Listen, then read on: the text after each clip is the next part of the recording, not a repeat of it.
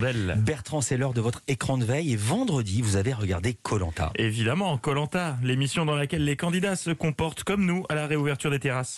Bouteille Bouteille On dirait Eva le 19 mai. C'est vrai. Colanta, donc animé par Denis Brognard, le taulier du jeu d'aventure et du sadisme également. Vendredi, les candidats devaient faire tenir des morceaux de bois en équilibre sur une planche elle-même tenue par une cordelette. Une épreuve qui demande d'allier concentration, précision et sang-froid, le tout sous une chaleur de bête en crevant la dalle. Résultat, les candidats peinent à réaliser l'épreuve, mais ils peuvent compter sur le soutien de Denis, qui est toujours de bons conseils. La gestion de la frustration, c'est la base aussi. Hein.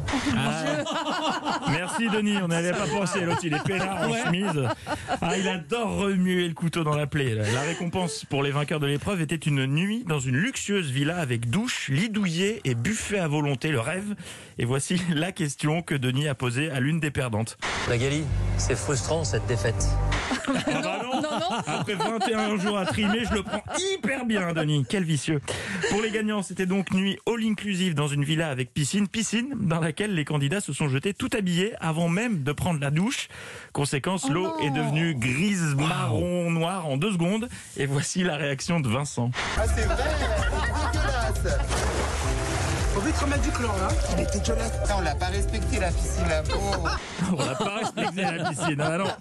Vincent, le roi de la punchline, de préférence en anglais. La semaine dernière, souvenez-vous, il avait ouvert les hostilités avec son désormais culte. Et après si c'est pour m'éliminer le sixième ou septième I don't want this I don't want this. Vendredi, il a remis ça, car c'est le Nelson Montfort de Lille. Il is uh, Nelson My Strong of the Island. Et on verra bien au prochain conseil qui part J'attends mon tour I'm here girl It's time Time to change Et il parle plus et mieux anglais que Myriam, dont c'est pourtant le métier. Je suis même pas le seul à avoir remarqué ça. C'est tous les ex rouges qui, qui sont venus me voir et qui m'ont dit Non, mais Myriam, changement de personnalité. What's happening right now, bitch? Ah, je l'adore Vincent, il est très très drôle. Mais Vincent n'a pas le monopole des punchlines. Lors du conseil, Thomas nous a offert le lapsus de la semaine et visiblement, il adore son équipe. Je trouve qu'ici c'est une bonne bande d'apo- de de- d'hypocrites. Oui, hypocrite, oui, oui.